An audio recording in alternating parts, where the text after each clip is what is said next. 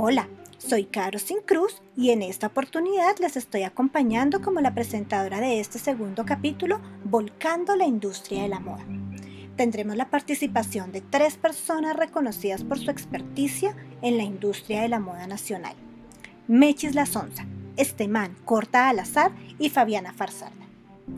En este episodio realizaremos un panel a partir de tres preguntas que responderá cada una de las personas invitadas. Estas tratarán sobre sus experiencias y percepciones en relación con la interculturalidad, la apropiación cultural y el blanqueamiento que actualmente cobran importancia debido a la producción a gran escala en la industria de la moda que se encuentra al servicio del mercado. Les doy la bienvenida y para iniciar esta conversación yo tengo una pregunta para este man un diseñador con bastante trayectoria y reconocimiento en la moda nacional. Este man, cuéntanos, ¿consideras que hay apropiación cultural en el diseño de los tenis Nike Air Force One que presentaron un diseño con molas?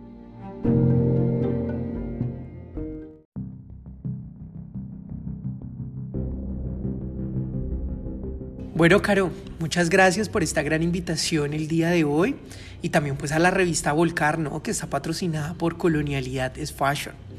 Para responder a tu pregunta, pienso que como diseñadores empoderados y dueños de la industria de la moda nacional, nos deberían inicialmente respetar nuestro trabajo. No todo es precisamente apropiación cultural. Los tenis Nike Air for One son un 70% producción propia de la multinacional opresora, perdón, quise decir imperiosa. Por tanto, unos pequeños diseños que realmente se van a perder en la selva tienen que ser vistos y usados por muchas personas y sobre todo que puedan pagar los 400 mil pesos porque de qué van a vivir los grandes diseñadores o bueno, de qué vamos a vivir. Además, nosotros realmente sí contribuimos de manera equitativa a las comunidades por ejemplo, de esos 400 mil pesos, 300 son para la marca, porque ese esfuerzo que ellos hacen para el lanzamiento es muy significativo. 50 para el pago pues de la mano de obra barata y un 0,0000,001% para la comunidad que hacen los diseños. Pero esa contribución es muy grande, caro y muy valiosa le damos eso para que ellos realmente sigan existiendo y también produciendo, ¿no? Y que puedan seguir siendo explotados. Ay, perdón, dije seguir siendo exportados.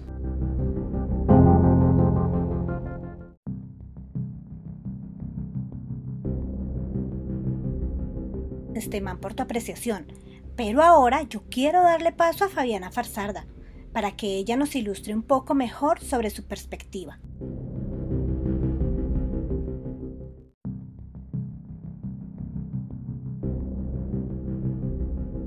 Bueno, para empezar, considero que la postura de este man corta al azar es un poco a la defensiva. No se le está acusando a él de apropiación cultural.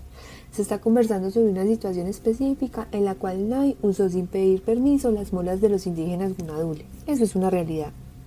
Además, al parecer creían que eran parte de la cultura de Puerto Rico. Bueno, me estoy desviando del tema. Pienso sin embargo que este man tiene razón al decir que el producto es diseñado casi en su totalidad por la compañía. Sin embargo, sí me parece que debieron haberle pedido permiso a la comunidad indígena para usar sus grafías y así no habrían tenido que cancelar el lanzamiento de las zapatillas.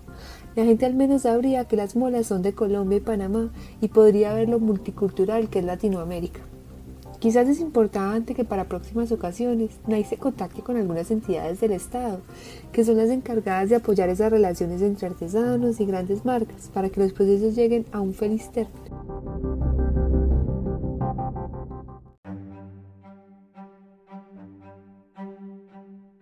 Interesante postura, Fabiana.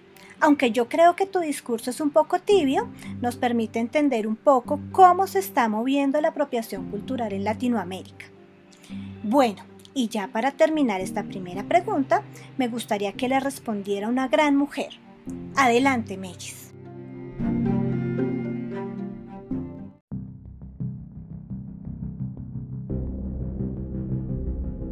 Bueno, este, ahora mm, hacemos todas las creaciones relacionadas con nuestra madre tierra. Si lo vemos así, tiene un sentido espiritual. Por eso eh, pienso que Nike Air Force eh, con su diseño de molas está robando una gran parte de nuestra identidad como hijos de la tierra. La idea como comunidad es hacer para la comunidad, no para que los blancos se quieran robar todo lo que hacemos.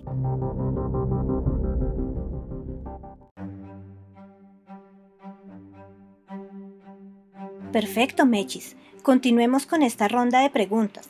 Me gustaría que nos ayudes a entender un poco sobre las colecciones interculturales en nuestra moda nacional. Para ello, cuéntanos, ¿consideras que es intercultural la colección Moda Éxito y Maestros Ancestrales del año 2019?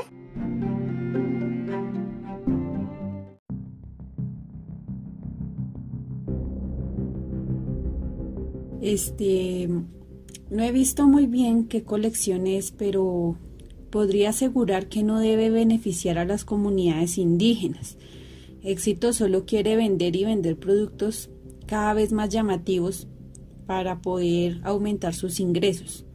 Me parece terrible que mencionen maestros ancestrales como si fuéramos objetos alejados de esta sociedad. Nosotros amamos nuestra madre tierra y mantenemos nuestra cultura, pero también hacemos parte del presente, no somos del todo ancestrales.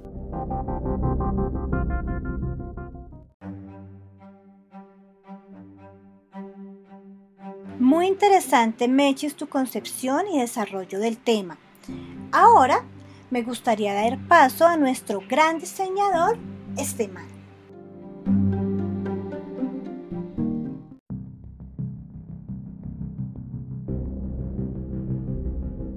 Bueno, aquí sí discrepo un poco de mi compañera Menchis, porque si bien es cierto, aunque no conocemos muy bien la colección, pero he visto algunos comerciales que se han presentado y la tendencia en definitiva es intercultural. Además de usar diseños de las comunidades étnicas, también es muy inclusivo porque contratan gente de color, gente gorda, con vitiligio, y esa es una moda interestructural, perdón, quise decir intercultural. Frente a la colección de maestros, ancestrales, muy divina y todo, pero realmente pierde el estilo de la pasarela y la moda colombiana que se ha impuesto al servicio del mercado. Y por tanto necesitamos la modelo super divina y con el vestido ancestral destacado. ¿Para qué? Para que capte la atención de los compradores. Entonces pienso que le falta aún más para llegar a una audiencia que sea intercultural. Sí, muy bonito y todo que ayude a las comunidades, pero siento que ahí le falta más, que se invierta un poco más en la pasarela, en la moda y en la producción a grande escala.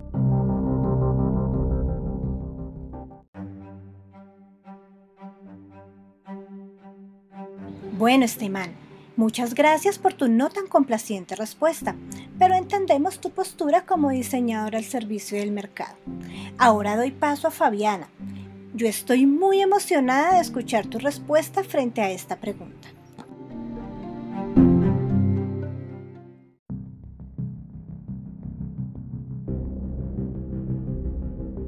Yo creo que este man se está equivocando de colección. Corta al azar, estamos hablando de la colección del año 2019, no de la de Esteban Cortázar. Bueno, ustedes saben que cuando yo fui alcaldesa, el clúster de confección se reconsolidó como parte fundamental del capitalismo paisa. Por eso estaba en primera fila el día del lanzamiento de la colección. Las piezas hermosísimas. Uno sí logra ver cómo la moda de nuestro país empieza a tener un sello propio. Me parecieron divinos los diseños. Yo los quería todos. Esos pantalones con mostacilla, los collares, todo, todo. Además se veía en un proceso como respetuoso entre las diseñadoras y las indígenas que participaron. Incluso salieron al final del desfile, preciosas. Uno sí piensa si los colores tan grises, beige y las formas de las prendas, por decirlo de alguna manera, tan occidentales, dejan un poco de lado la estética y simbología de las mujeres en Vera pero la técnica sí es muy tradicional. Se nota la instrumentalización del saber artesanal.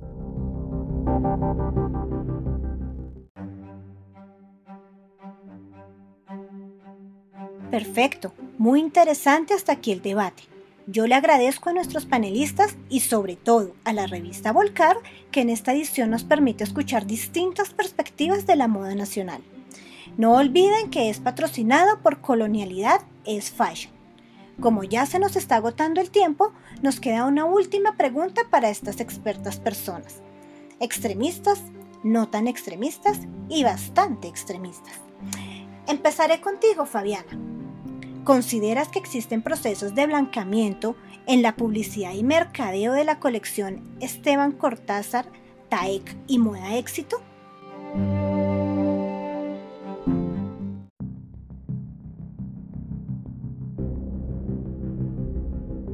Yo estoy acompañando a mi esposo en estos días a Mercar al Éxito y estuvimos viendo algunas prendas y compramos el mix inclusión para desayunar los domingos en la finca.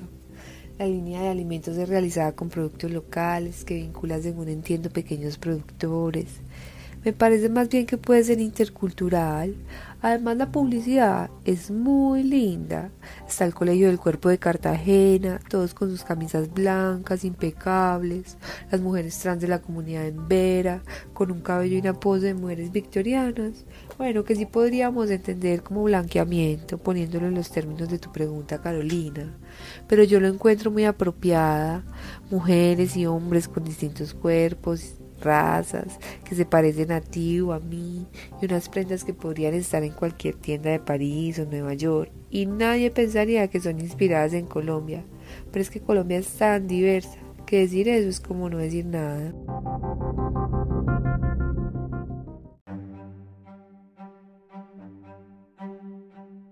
Interesante perspectiva, Fabiana. Muchas gracias.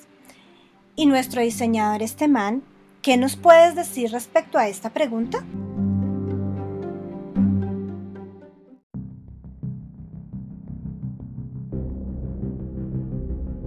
Bueno, como les indicaba anteriormente, no conozco de primera mano la colección de Cortázar, pero siento que es una colección minimalista, inclusiva y asequible a muchas personas. Y precisamente eso es lo que queremos que nuestras colecciones atraviesen el mundo y se apoderen de la industria de la moda porque necesitamos producir y generar grandes riquezas. Y frente a su colección, más que un blanqueamiento, es un, como un estilo propio, llamaría yo, porque los diseñadores potenciales toman elementos de las comunidades y luego las transforman haciéndolas nuestras, al servicio de la industria, claro está. Con eso, ellos no pierden su identidad, su cosmovisión y sus piezas, es más, y ganamos. Y me encanta eso de poner negros, indígenas, personas en condiciones de discapacidad al servicio del mercado, porque eso nos da popularidad y también nos permite vender más.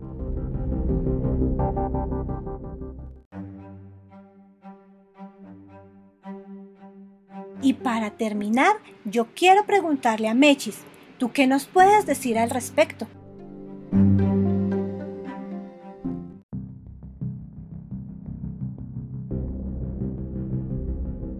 Sí, pues este cuando uno ve los modelos que ponen para vender esta ropa se da cuenta que no es algo natural, que los modifican, no los dejan ser los verdaderos hijos de la tierra, los cambian para que se parezcan más a los blancos. Mm, además ponen palabras como inclusión, que quiere decir que nos consideran por fuera sus características y tienen que incluirnos blanqueados, claro está, a sus formas de vender y pues eso me parece eh, terrible de, todos estos eh, procesos de, venta de ropa. Me parece mal porque están adecuando culturas para poder eh, ellos llenarse los bolsillos y así no deben ser las cosas.